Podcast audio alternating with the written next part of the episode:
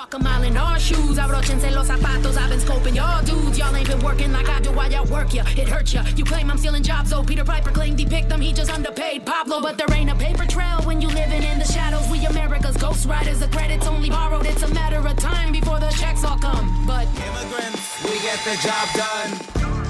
Look how far I come. Look how far I come. Look how far I come. This is Perla Llora. And this is No Me Digas. Es, mi nombre es Perla Llora. Este show se llama No Me Digas. Y estoy con mi prima favorita. Que La es única prima que tiene. Confritiona de No Me Digas. Y es Marta Prevé. ¿Cómo estás? Hola, bien. Feliz domingo a todos. And if you're part of our English speaking audience, happy Sunday. Stick around. Uh, the second half of the show is going to be in English. ¿Y de qué vamos a hablar hoy? Hay mucho que hablar. Para empezar, hablemos del clima. ¿Dónde están los osos polares? ¿Ya están llegando aquí o qué onda? Ya hay mucho frío y este polar vortex que está terrible. Tenemos invitados, ¿verdad, Marta? Que Sí, hoy tenemos varios invitados especiales. A María del Mar Gómez para hablar de la cultura fit. Y después, más adelante, en la parte en inglés, eh, tenemos a Hugo Yu. Vamos a hablar de sustainability. ¿Cómo se dice eso? ¿Sustentabilidad? Sí, sustentabilidad. Sustentabilidad. Así es, se va, va a poner muy bueno el show. Y bueno, les recordamos que estamos transmitiendo en el 107.9 FM y también nos pueden escuchar en la página web radiokingston.org. Y también estamos en Facebook. Si les caemos medio bien, que nos den un like. Y también tenemos un podcast en Spotify donde corregimos todos los, todo lo que decimos, que no es, esté incorrecto, pero aquí, si lo quieres escuchar en vivo, con todos los bloopers en vivo, este es el show que hay que escuchar. Así es. Ok, bueno, pues empecemos, que hay mucho de qué hablar. ¿Qué te parece, Marta, si nos vamos con nuestras noticias nacionales? Vamos Noticias nacionales.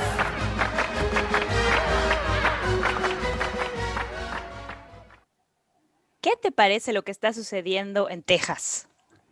Óyeme, ¿qué onda con este polar vortex? Es, es a causa de esto, ¿verdad? Es a causa del polar vortex lo que está pasando en Texas. Yo lo advertí Sí. y dije, winter is coming y el invierno se venía por nosotros.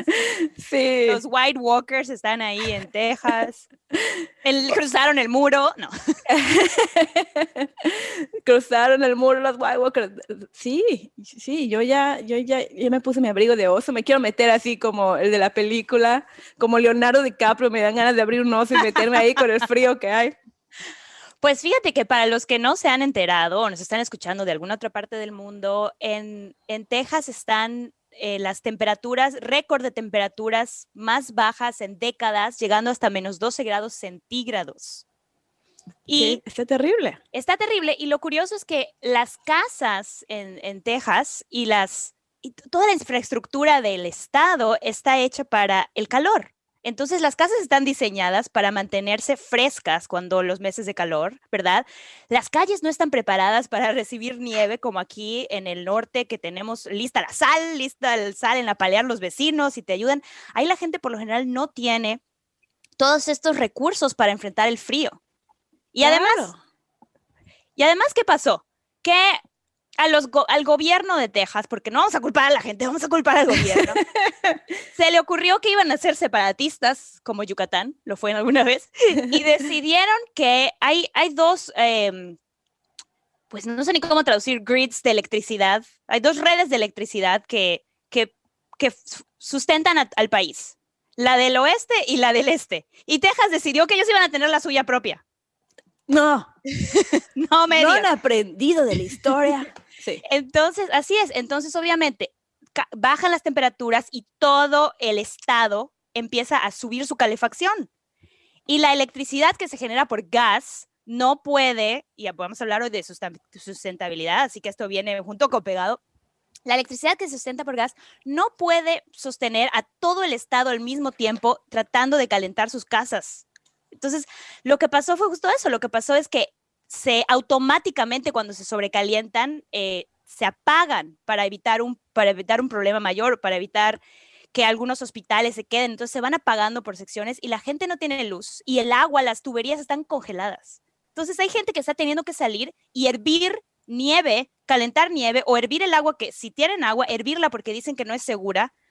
Estamos hablando de gente que ya no tiene comida, la, la, no hay forma de calentar sus casas que normalmente son frías y es una situación de emergencias, es, una situación realmente difícil. Sí, el presidente Biden declaró que es emergencia. Eh, hospitales están quedando también sin, sin, calefacción. Desafortunadamente hay personas que han perdido la vida, eso es muy triste. Y bueno, está pasando de todo en Texas. Y lo que da coraje uh -huh. es políticos, como tenemos al senador eh, Ted Cruz, claro. que mientras está pasando esto, que además en, varias ocasiones él ha dicho, pero que el, ya sabes, es el típico de que hay el cambio climático, ¿de qué hablas? No, hombre, eso ni está pasando.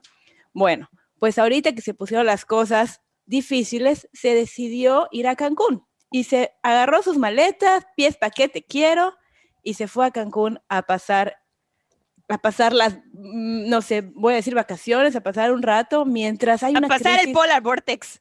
A pasar, sí, mientras, mientras hay esta crisis en Texas, hazme el favor.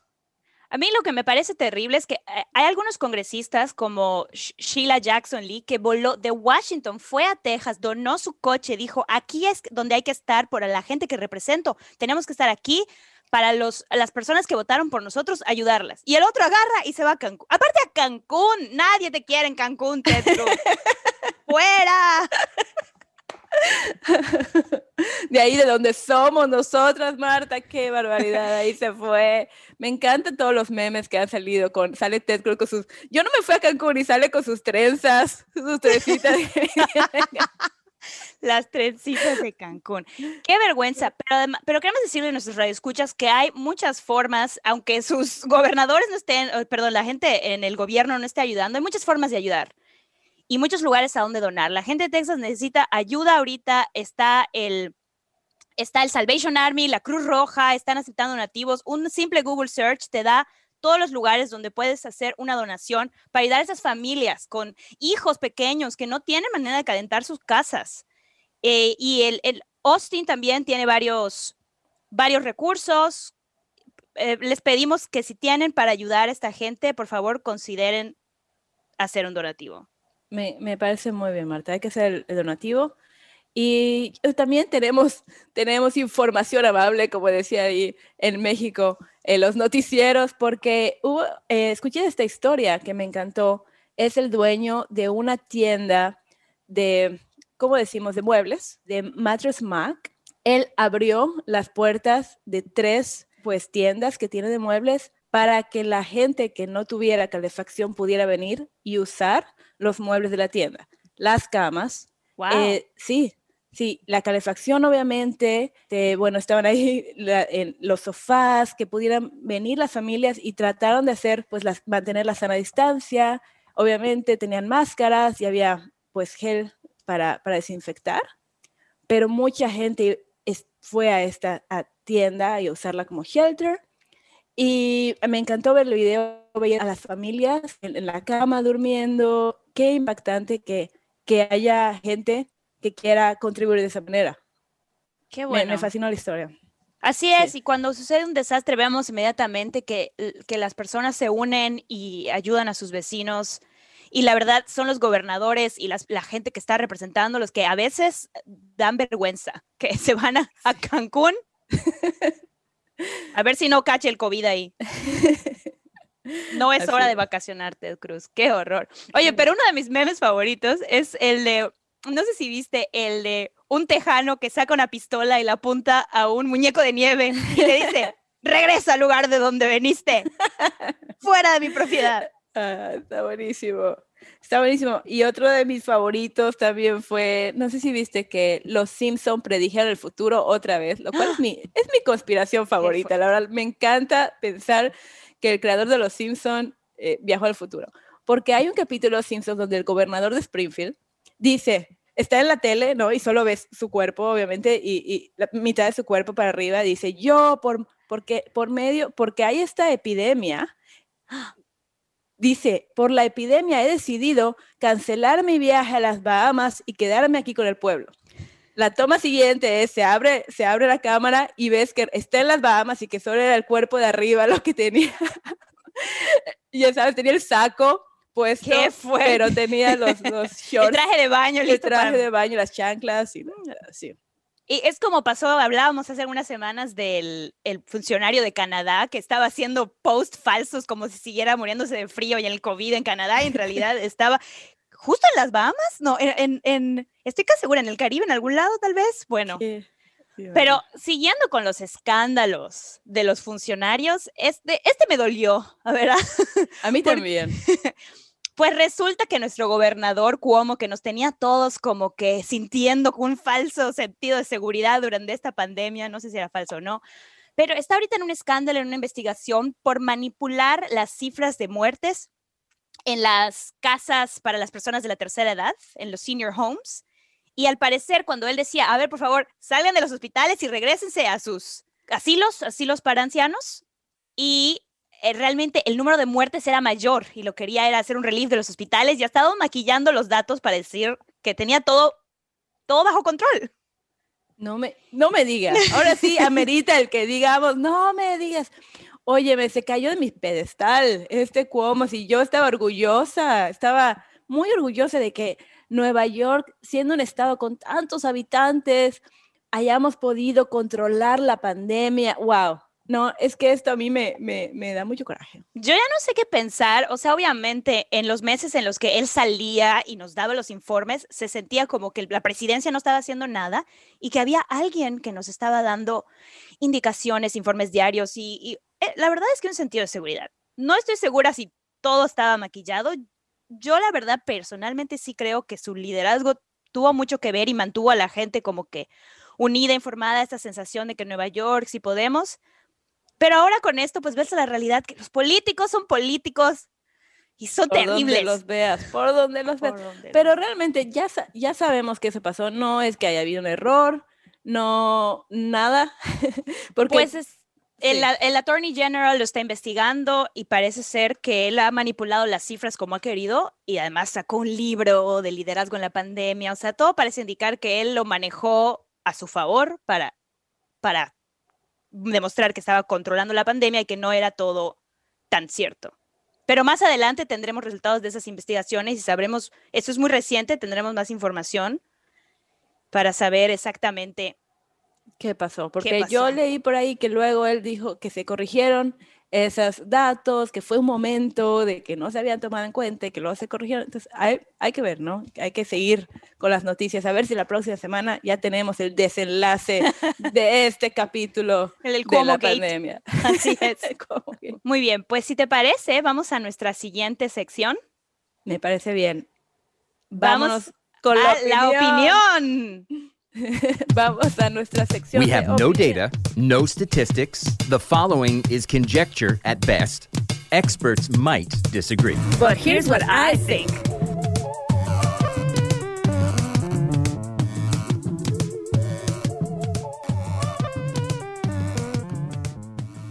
Bueno, el día de hoy tenemos una invitada muy especial y para los que no la conocen la voy a presentar, María del Mar Gómez Peña, licenciada en psicología con maestría de psicoterapia y terapia familiar y de pareja.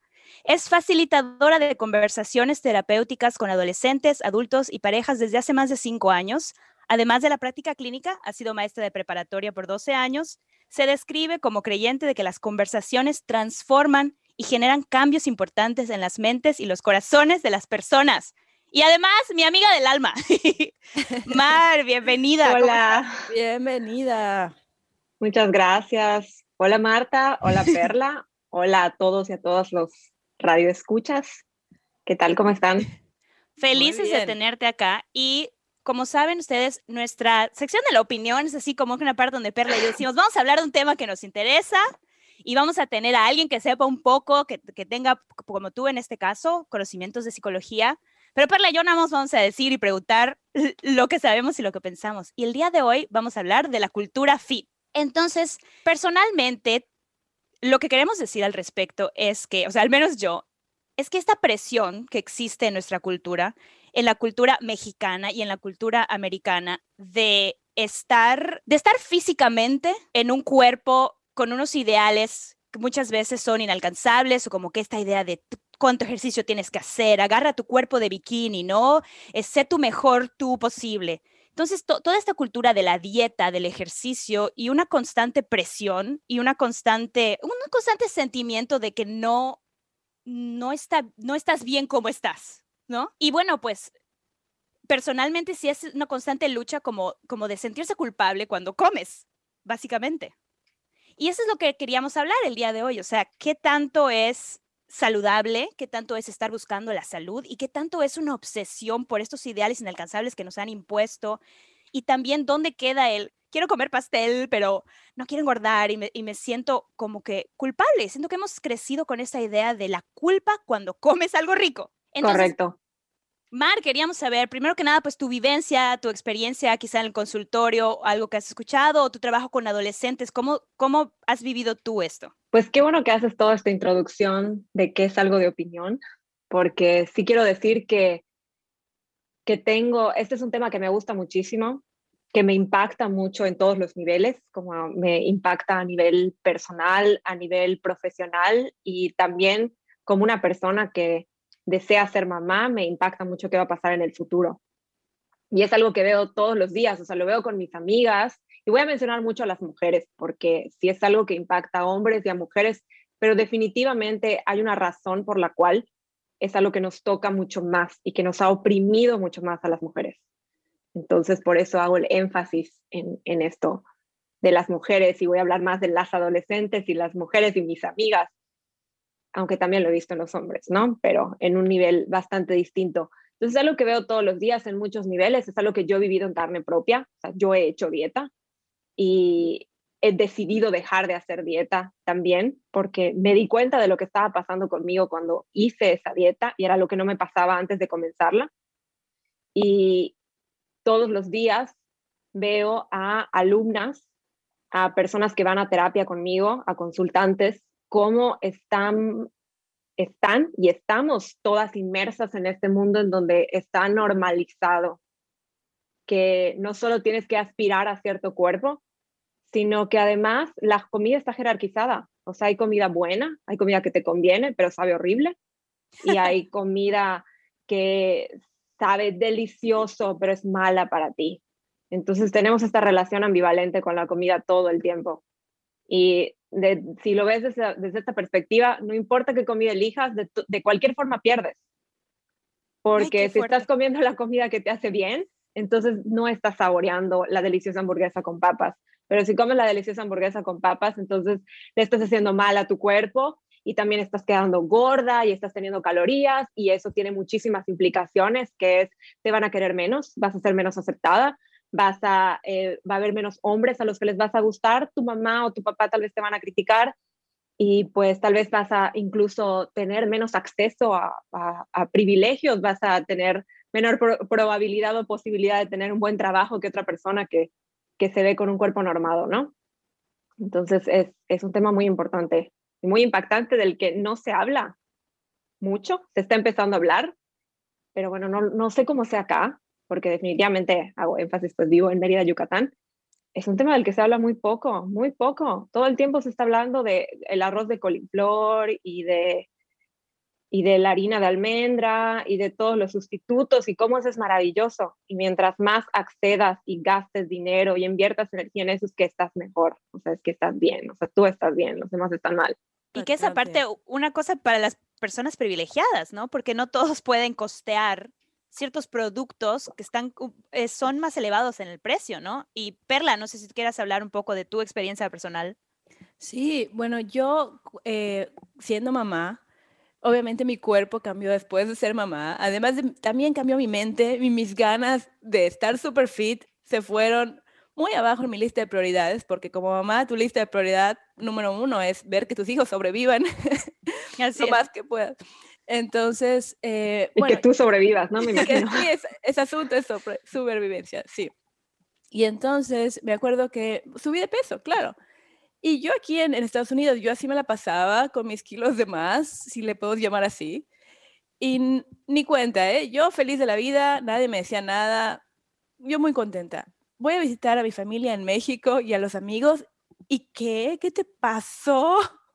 Pero mi amiga me llevó al gimnasio al día siguiente. Yo no tenía ni tenis porque fui yo a visitar la familia, no esperaba ir al gimnasio y me lleva descalza al gimnasio porque estaba impactada de cuánto había yo subido de peso. Y, y entonces yo entré en este shock cultural y me di cuenta en, en Latinoamérica cómo, cómo es, es, es lo que decías tú, de que las mujeres tenemos que tener este cuerpo perfecto y estos estándares de belleza que son a veces inalcanzables, ¿verdad? Para, para mucha gente. Siempre inalcanzables. Ahorita que mencionas esto de la maternidad, acaba una autorrevelación, pues yo estoy embarazada y ¡Guau! em, ¡Felicidades! Felicidades. Gracias. Y muchas personas de muy buena intención, porque cabe aclarar que, que yo soy delgada y siempre he sido delgada y esto es herencia, esto es una cuestión genética. Yo heredé el cuerpo de la familia de mi papá y son de esos cuerpos huesudos y que no engordo con facilidad, no subo de peso con facilidad, me gusta más esa palabra, no subo de peso con facilidad y al contrario, bajo de peso fácilmente, ¿no? Y pues cuando me embaracé, muchas personas me dijeron que me quieren mucho, que seguramente voy a ser una embarazada preciosa, porque estoy flaca y entonces voy a ser eh, pura panza. No voy a subir de peso, no voy a quedar gorda, sino que voy a ser flaquita con panza y mi panza de embarazo se va a notar mucho. Entonces quiero tomar la parte buena, la buena intención que hay detrás de ese comentario.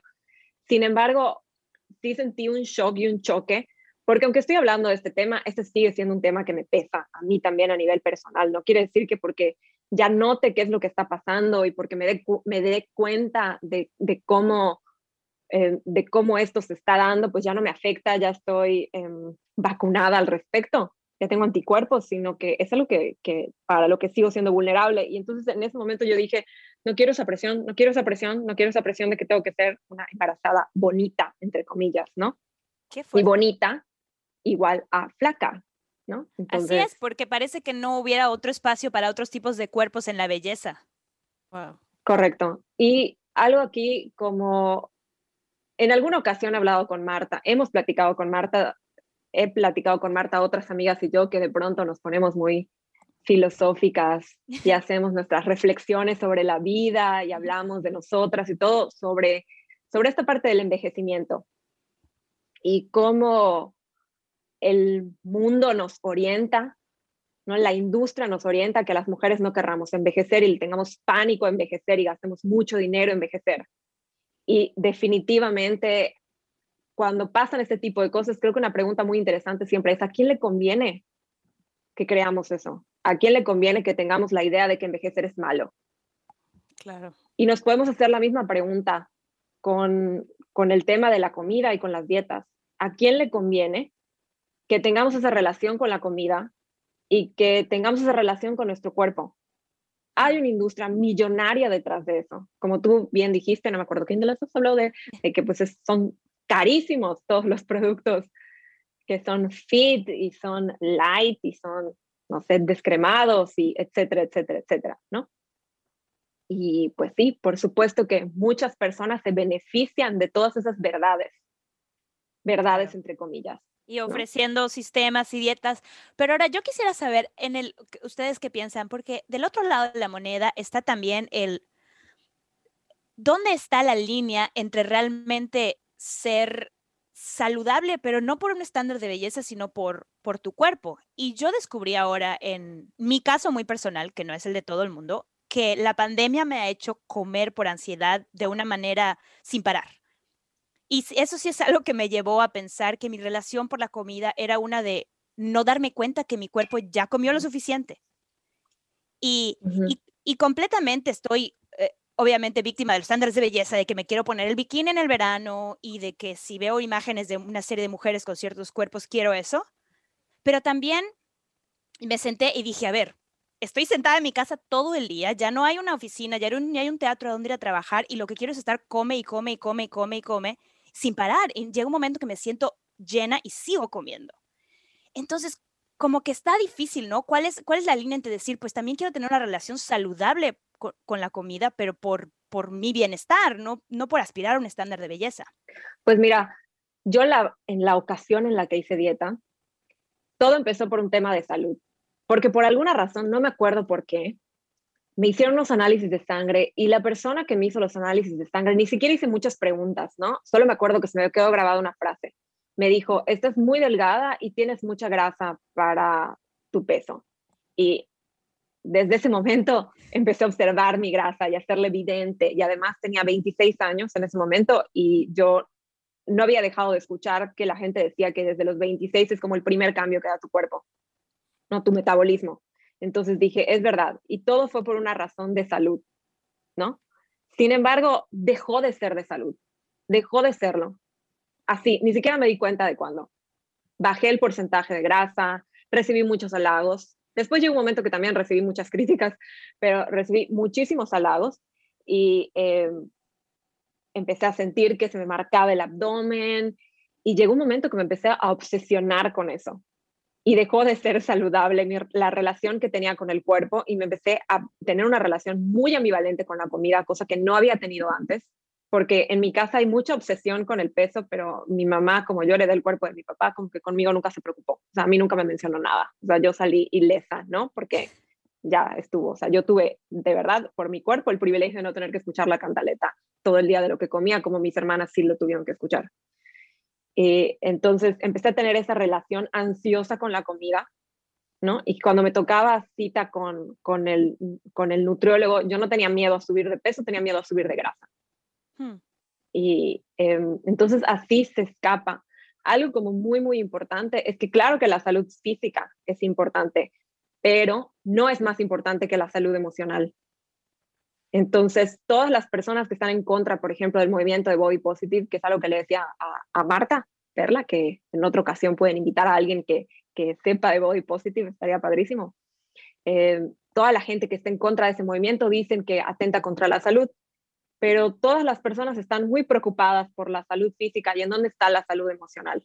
Y creo que, y esto siento que es algo que nos pasa con muchas cosas. A veces tenemos una relación con nosotras mismas, de siempre exigirnos más, de ser duras con nosotras mismas. Y pues hemos introyectado muchas ideas de perfección en todos los niveles. Y una de estas es la, la perfección física, que está asociada con la delgadez también, que eso es algo socialmente construido. Y de pronto escuchamos tanto esas ideas que ya no sabemos escuchar a nuestro cuerpo. Entonces, ya ni siquiera a veces tenemos esa noción de poder escuchar a tu, a, tu cuerpo y decir, ok, ya estoy satisfecha, ok, estoy comiendo por ansiedad, porque lo primero que se nos viene a la mente es voy a engordar, ¿no? Y me voy a ver fea. Entonces, eso que genera, genera culpa, la culpa genera restricción, la restricción genera atracón y el atracón, el atracón nuevamente genera culpa. Entonces es un ciclo en el que hay muchas personas que así viven, que han normalizado ese ciclo. Es me restringo, luego me atraco, luego me siento culpable, luego me vuelvo a restringir y luego, ¿no? Qué fuerte. Es interesante. Estoy ni siquiera speechless, no hablo nada porque solo quiero escuchar todo lo que tienes que decir al respecto. Está muy interesante. Está muy fuerte. Y bueno, esta, esto es un dato que no estoy sacando de mí, eh, si pueden seguir en Instagram a Raquel Lobatón. Esta mujer es una nutrióloga anti-dieta. Qué bien. Y ella dice, y tiene datos duros que lo sustentan, que no me los aprendí, pero bueno, ella dice que las dietas no funcionan. Y tiene toda la razón, solo tienes que voltear a ver, me voy a olvidar de esos datos duros, ¿no? Porque ya, ya vi que la intro dice que no hay datos duros. que no, Perla y yo no los tenemos normalmente. eh, volteen a ver a la gente de su alrededor que hace dieta. ¿Cuántas veces hace dieta? Deja de hacer dieta. Por ejemplo, yo perdí porcentaje grasa, llegué a tener 20% de porcentaje grasa y la verdad no tengo idea de cuánto es mi porcentaje ahorita, pero no estoy, yo estoy segura que no está ni cerca de eso. Pero la, eh, la gente deja de hacer dieta, vuelve a subir, vuelve a hacer dieta. Y entonces Raquel Lobatón dice es el producto, la dieta es el producto que tiene mejor mercadotecnia, porque no funciona, pero la gente asume que no funciona por ti y dice es como si compraras, no sé, eh, una taza y se te rompiera y dijeras, qué bruta soy, se me rompió la taza y la vuelves a comprar. No, qué bruta soy, pero ¿por qué la taza se me rompe y la vuelves a comprar, no? Entonces te culpas a ti porque la taza no sirve. Qué y fuerte. entonces tú estás mal. Pero las dietas no funcionan, no funcionan. Realmente no funcionan. Las personas que hacen una dieta después suben de peso porque las dietas son restrictivas y la restricción genera atracones y los atracones generan culpa. Y la culpa genera esa relación de que ya no solo me vuelvo a restringir haciendo mi dieta, sino que a veces compenso. Entonces se vuelve muy enfermizo porque si comí mucho un día antes, entonces al día siguiente hago el doble de ejercicio, o sea, es una purga. Hago el doble de ejercicio, como menos, eh, o porque sé que hoy es día de Reyes, o sé que es Navidad, entonces ese día tomo agua, no desayuno bien, como pura fruta, porque sé que en la noche me van a servir espagueti, ¿no? Wow. el tamal, el espagueti y el... Oye, Mar, eh, ya tenemos que despedirnos, pero quiero decirte muchísimas gracias por estar aquí, por los recursos que nos compartiste y me quedo muchísimo con esa imagen de quién se preocupa por la salud emocional. Me encantó eso, Ma- María del Mar. Muchísimas gracias. Estuvo tan interesante todo lo que dijiste. De verdad, gracias por venir. No, muchísimas gracias a ustedes. Y ya Vine más adelante seguiremos con la Traje mi café y todo para, para pasar la bomba conversando. Gracias, Mar, por estar aquí y a la gente que nos escucha, pues eso, me encanta. Miremos también nuestra salud emocional. Welcome back, everyone. This is No Me Digas. My name is Marta Previa Llora, and I am here with Perla Llora. You are listening to Radio Kingston 107.9, and as always, on our website, radiokingston.org. We are also a part of um, Spotify. We have a we have a podcast on Spotify. You can search on Facebook, give us a like, and now we're switching to English, Perla. And mm. let's let's do this. And we have so much to talk about. Let's go to to our international news.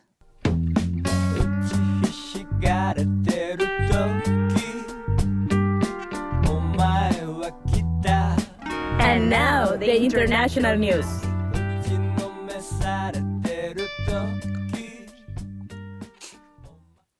Well, I want to talk about Greta Thunberg today because she she made a video criticizing the missions to Mars. right. And I absolutely love the video because it's very sarcastic. And I love everything sarcastic. I need to So- see this. Please, people, go and Google this video. It's very cool because in the beginning, it's like he's selling you Mars. And of course, he's talking and he's criticizing uh, Elon Musk and he's criticizing Jeff Bezos, who they have these uh, touristic, uh, futuristic companies, and they they want to explore other ways, uh, other planets f- for us uh, to to you know to live there. So okay, so back to the video. So the video is all about selling you Mars. So the video is showing Mars and, and Oh my God. I know, has this very seductive voice like, hey, this is Mars, new beginning, new freedom, look around. And he's telling you that. And at the end, it's like, well, if you're part of the 99% who can't afford to live in Mars, well, maybe you need to start taking care of the of the earth and Yeah, the right, planet change, Earth. right? Yeah. So absolutely love it. What do you think, Marta? I love. I think this is going to be a conversation for us in another another Sunday because I, yeah, of course, I agree with like, hey, this is Earth, and don't try to sell me something that is only for like the point zero zero zero one percent. But I do believe in the advances of exploring the galaxy, not at the cost of saving Earth. But I think she agree. Like she, I agree with like resources have to be towards our planet where we are right now not to somewhere that only one or two people are going to be able to go. That's right. Definitely, we need to talk about this later. Let's Yeah. do it next week, maybe. Okay. so um, I want to talk real quickly about this news. An, an Italian mafia boss, Domenico Strisciuglio, won a court agreement that he's in solitary confinement. You know, he's in in in jail because of his crimes as a mafia boss, and he won that the right to play music. And it's so funny to me because it's like he won the right to watch TV after midnight, all of these privileges in Yale for in, in jail. And then he's like, Well, actually, what I want is a CD player because I enjoy cultural and I enjoy music and I deserve this here. And it's like this guy in the Capitol Capitol attack that he's like, Oh, I want organic food. I feel like, you know, mm-hmm. like even in jail, like the privileged and like like renowned criminals get get stuff done. They have like better money to pay the lawyers, and the lawyers get away with like privilege. Wow, I cannot even play music or get organic food at home. So yes, so you don't get any of that. No, I just I just thought it was very funny how like people are getting away with these things. Yeah, we have an interview, and and I think because of time, we're gonna need to just go to to our last part of the show. We have a very interesting uh, guest. Is Hugo Yule, who is the guru. He doesn't like when I call him the guru, but I think he's the guru in Kingston about sustainability. So I would love to go and and, and just play the interview that Marta and I did. And we have a guest today Hugo Yule Quintanilla. Professional capacity is a project engineer with the New York Power Authority and the EVOL New York program that is currently installing electric vehicle fast chargers all over New York. He started his clean energy career as a solar installer back in 2007 and began advocating for electric vehicles and clean transportation in Ulster County's first National Drive Electric event in 2016. Hugo has been uh, a contributor writer for the Medio Ambiente column of La Voz with Mariel Fiori since 2018 and served as volunteer for Sustainable Hudson Valley and the Reher Center for Immigrant Culture and History. Hugo also provided clean energy consulting services during the design phase of the Radio Kingston state of the new Radio Kingston station. Welcome, Hugo. It's great to have you here. Welcome, Hugo. Woo! Thank you. Thank you for having me that's very impressive. I, I love everything you have done so far. So thank you, appreciate that. Hugo, this is the thing. When we talk about sustainability, there's a spectrum of opinions. From it's a hoax, climate change, no, no, that's not happening. To, to I don't know, I don't want to take a shower because the climate, you know, like I will never take a shower again. But I think most of the people is like me like we care about the planet, but it's overwhelming to think about the things we need to do to change. So for me, when I was thinking about like, oh, I would like to have solar panels or have a car, an electric car, I'm like, I'm a, I feel like an idiot. I don't know anything. So hopefully with this interview, we can pick your brain a little bit um, about what is what can we do to you know to do a little effort for for this planet and be more sustainable. Sure, I'm happy to share everything I know. awesome.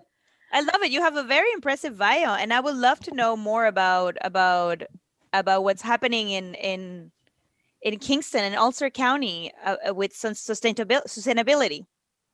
Yeah, sure. So, and just uh, I guess a quick background that's not on my bio para para lo que nos están escuchando. Um, I was born and raised in El Salvador. Okay, so I'm one of those you know Latino immigrants who's now also a tree hugger, fighting for the environment, and working in clean energy. So, to answer your question specific about sustainability eh, uh, measures in Ulster County, there is a lot going on. Ulster County, back in 2016, when we had that first National Drive Electric event, also became one of the um, certified climate smart communities as per the New York State Department of Environmental Conservation. And what they've done, even back with the uh, uh, former county executive, is they've had sustainability initiatives across everything from water protection, land protection, community solar projects. Uh, I think it was three or so years ago that they installed and uh, commissioned the first multi megawatt solar electric system that powers part of Ulster County, a climate action plan for all of the government operations here in Ulster County. The Department of the Environment has been hosting this Drive Electric event every September for the past four years. They have other missions working with uh, Ulster County Resource Recovery Agency to implement a zero waste initiative. They are the ones, one of the first counties in New York State that I believe adopted the uh, ban on plastic bags and really pushed hard for reusable bags. So you name it, Ulster County, I think it's one of the top three greenest counties in New York State. So a lot of good things going on. That's amazing. That's really amazing. Yeah, I, I, I love that. So tell me, uh, if I am a person that, you know, I want to buy a car, why should I consider even to get an electric car? There is a shift to electrification happening um, every day right now. So the, the way that I see it is um, todo, I'm sorry, yo lo quiero hacer en español, pero nos quedamos we all or most of us we we need to drive. We still need to get places. We still either drive our own vehicle or we catch a ride or we take the bus or we do one of those automotive services. And more than likely we are paying for the fuel. So when you slow down and you think about this process you have a job. You're trying to make money. You're trying to support your family whoever and your vehicle becomes like another family member that you have to spend money on so every day or every week, you have to fill up that gas tank. You have to challenge that. You have to stop and think, why are things this way? It doesn't have to be that way. And me personally, it took me a long time, even though I was a mechanic since I was a teenager, to really be able to make the jump. I always drove fuel efficient vehicles thinking I was doing the right thing, you know, a small vehicle, uh, high miles per gallon, but that was still dependent on fossil fuel infrastructure. And that it still meant me spending hundreds, and not thousands of dollars a year, not only on the fuel, but also on the oil changes, on the maintenance, air filter, fuel filter, brakes. All of that is gone or drastically reduced when you drive pure electric. So that's an incentive, saving money. Wow. Yeah, a big one. A big one for me as a mother that I'm always like trying to save money here and there. Okay. So so the cost of of charging your car is is less than gasoline. That's what I understood, right? Yes. Okay. What if I also have like solar panels? Then I can charge my car with the energy from the sun. That's even better for me. I don't know if that's even a possibility. Absolutely. So, under the spectrum of clean energy technology offerings or opportunities right now, solar panels is one of them. Again, just like we're all driving because we need to get places, we're all, see, if, if we can, if we have a home, we all consume electricity. We are all dependent every second of every hour of every day on electricity, right? So most of us purchase that electricity to the utility in Hudson Valley, Central Hudson, Orange and Rockland, uh, maybe even Con Ed. So what you do when you install solar panels on your home, if you can buy them or lease them, is you are sort of replacing that generation of electricity that comes from either hydroelectric or from a frac gas plant, whatever. You are able to have your own mini generation of electricity on your house. So that can power anything your electric vehicle, your washer, your dryer, your computers. It, it doesn't matter. What you're doing is replacing the electricity that's coming from the grid and you have it on the roof of your house. So that's one added benefit. All right. And one of the things I was worried about when I was considering to buy my electric car was I always thought that I will need a special kind of outlet to, to being able to charge my car. But because you are like the guru of sustainability in Kingston and immediately text you, hey, uh, I know this is gonna sound like I don't know anything about nothing, but can I just charge my, my, my car like on a regular outlet? And actually, you told me that that's a possibility, right? Yes, yes, and and by the way, I, I don't think there's such thing as a guru of anything. I think it's curiosity and the ability to to ask questions and look for things. That's all I've been doing all my life. So uh, and and actually, I think I recall there was some some video or some picture of Jimmy Carter, El Presidente, back in uh, the 70s or 80s when there was some hints at electric vehicles being made, and he said, "All you need to do is just get an extension cord and plug it to your house." So right now, the year is 2020. Companies like Tesla, they've been around for over 10 years, and they provide the same solution. The same way that you plug your refrigerator into a wall outlet 120 volts or whatever, right? Uh, it's the same way that you can charge your electric vehicle. That's called the level one. It's the slowest one, but you also have the level two, like what I'm plugged in at right now, like the dryer of your house, which is a little bit faster. Those and some you can charge for free, or some you have to pay a little bit. And there's the level three, which is really, really fast. On those, you can get up to 80 or some miles in just like half an hour. So there's different levels of uh, speeds on how quickly you can recharge your vehicle, and uh, they all can cost from free to uh, several cents per kilowatt hour. So 30, 35 cents per kilowatt hour is an, is an average. I love the word cents. It's my favorite word since I'm a mom. I love it.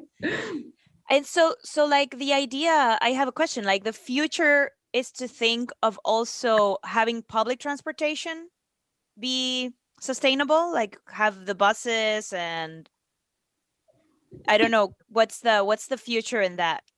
So, um, as mentioned, my professional capacity or my full-time job was with the New York Power Authority, and one project that's already out that's public that um, we finished last year is for the Rochester Transit Service out near Buffalo, um, and they actually just got 10 electric buses.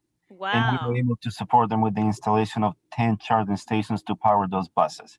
So here in Ulster County, I, I remember I was privileged to be able to go on a test ride a few years ago of an electric bus here as well. So, uh, you know, there are many counties who are looking to install electric buses, but it's not just that counties or transit agencies are thinking about going green.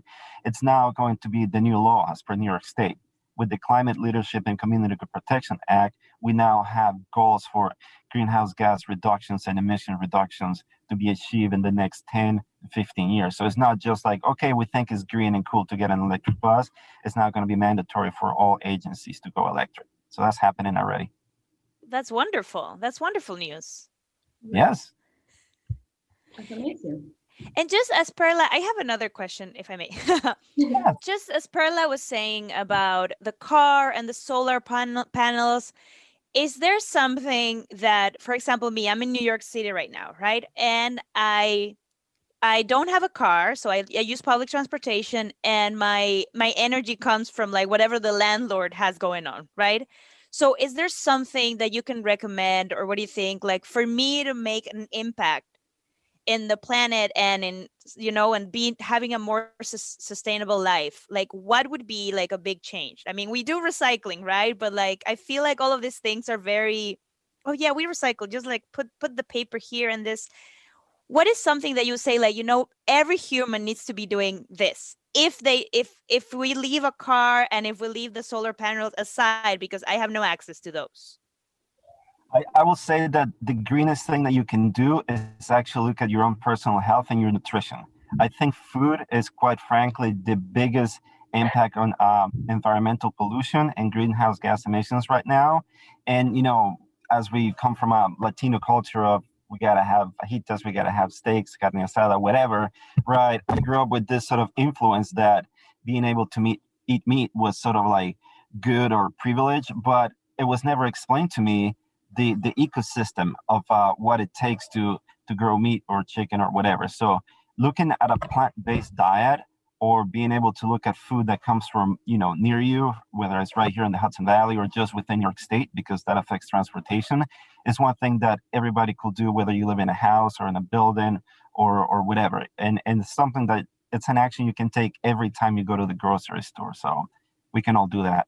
so consume consume locally and uh, shift towards a more plant-based that's a big one that's a big one for mexicans no Eh, yes, yes, because I remember I was in high school and I was eating meat three times a day. I was like, oh, I'm going for my cochinita tacos in the morning.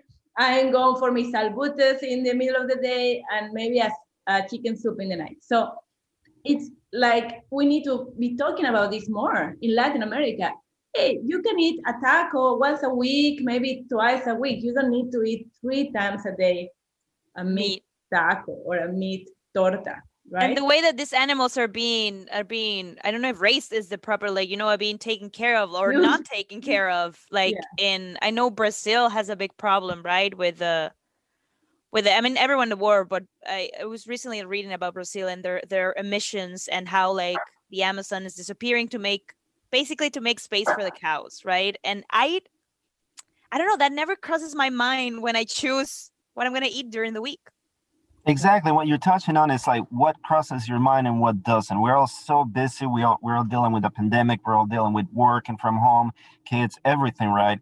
It's really difficult. And you know, I kind of suffer from this. it's really difficult to be able to slow down and to be able to look at the plate of food right in front of you and to be able to ask, where did my food come from? Is this being really nutritious for myself? And to be able to zoom out and think, what I'm eating right now, you know, it's, it's, is this the same thing that's happening up to 7 billion people on this planet? How are we all affecting our environment because of the the food that we have on our plate right now. So being able to slow down and really think, okay, I'm, I'm, I'm eating this because I'm hungry, or maybe I'm eating because I have anxiety or for whatever reason, how that affects everything else, it, I think it's really important to think about. Wonderful. Yeah, I'm definitely, I'm definitely going to consider that, especially this week. I'm going to go grocery shopping after this. So I am going to absolutely take a look at that. Yeah. Beans, corn, do your taco with beans and corn. Ensaladas son buenas. Ensalada. And especially like locally grown. That's like that's that's very important. I'd never thought of that. Yes. Okay, Hugo, uh, please just can you tell us some maybe some resources where we can find more information, where we can find you, what days are you with Maria Fiore? How can we, you know, get information about how to be more sustainable? Well, obviously, listen to you guys everybody should be listening to your show. Yeah, I love that. You want to be sustainable. Listen, no me digas. You guys are the resources. this is the reason why I'm here because of you. So you you are a resource. Um, with La Voz, as I mentioned, I've been writing for the environmental column for a few years. So people can also listen to the show, can look at the magazine, at the publications um, again, resources, we, we are the resources, the people, you know, what we do every day, where we buy our food, what, what we drive. But um, at a county level and local level, different counties have uh, climate smart commissions or environmental protection or conservation commissions. So again, take the time to slow down. If you live in the city of Kingston, it's like, what's the city doing? They just released a climate action plan. How's that going to affect where I live, my school, my neighborhood? Okay. At the state level, you have NYSERDA, the New York State Energy Research and Development Authority, which has been around for probably 40 years. They are the ones that manage all the rebates for solar panels and whatnot, and even electric vehicles. They, I think, they still have a $2,000 rebate towards a new electric vehicle. So NYSERDA is one of them. The other state agency that has a lot of real good uh, information, including environmental justice uh, sections, is uh, the Department of Environmental Conservation. So that's another state agency. That's really good government. Um, NYPA, New York Power Authority, of course, I have to, you know, talk about my team and my work. We are deployed. Representing, the, representing. Yes, yes. We are deploying the largest network of uh, direct current fast chargers. These are really fast chargers for electric vehicles all over New York State. So, you know, I can share the, the link to the website. I can share all the locations where we're installing fast chargers. So, yes, you guys have the resources. I am one too. Love that. Thank you. Thank you, Hugo. Muchas gracias. Thank you so much. And everyone, any last thoughts? No, this is great. so, ensaladas.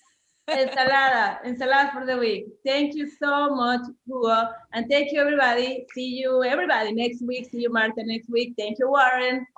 Thank you, Warren. Bye-bye. Bye-bye.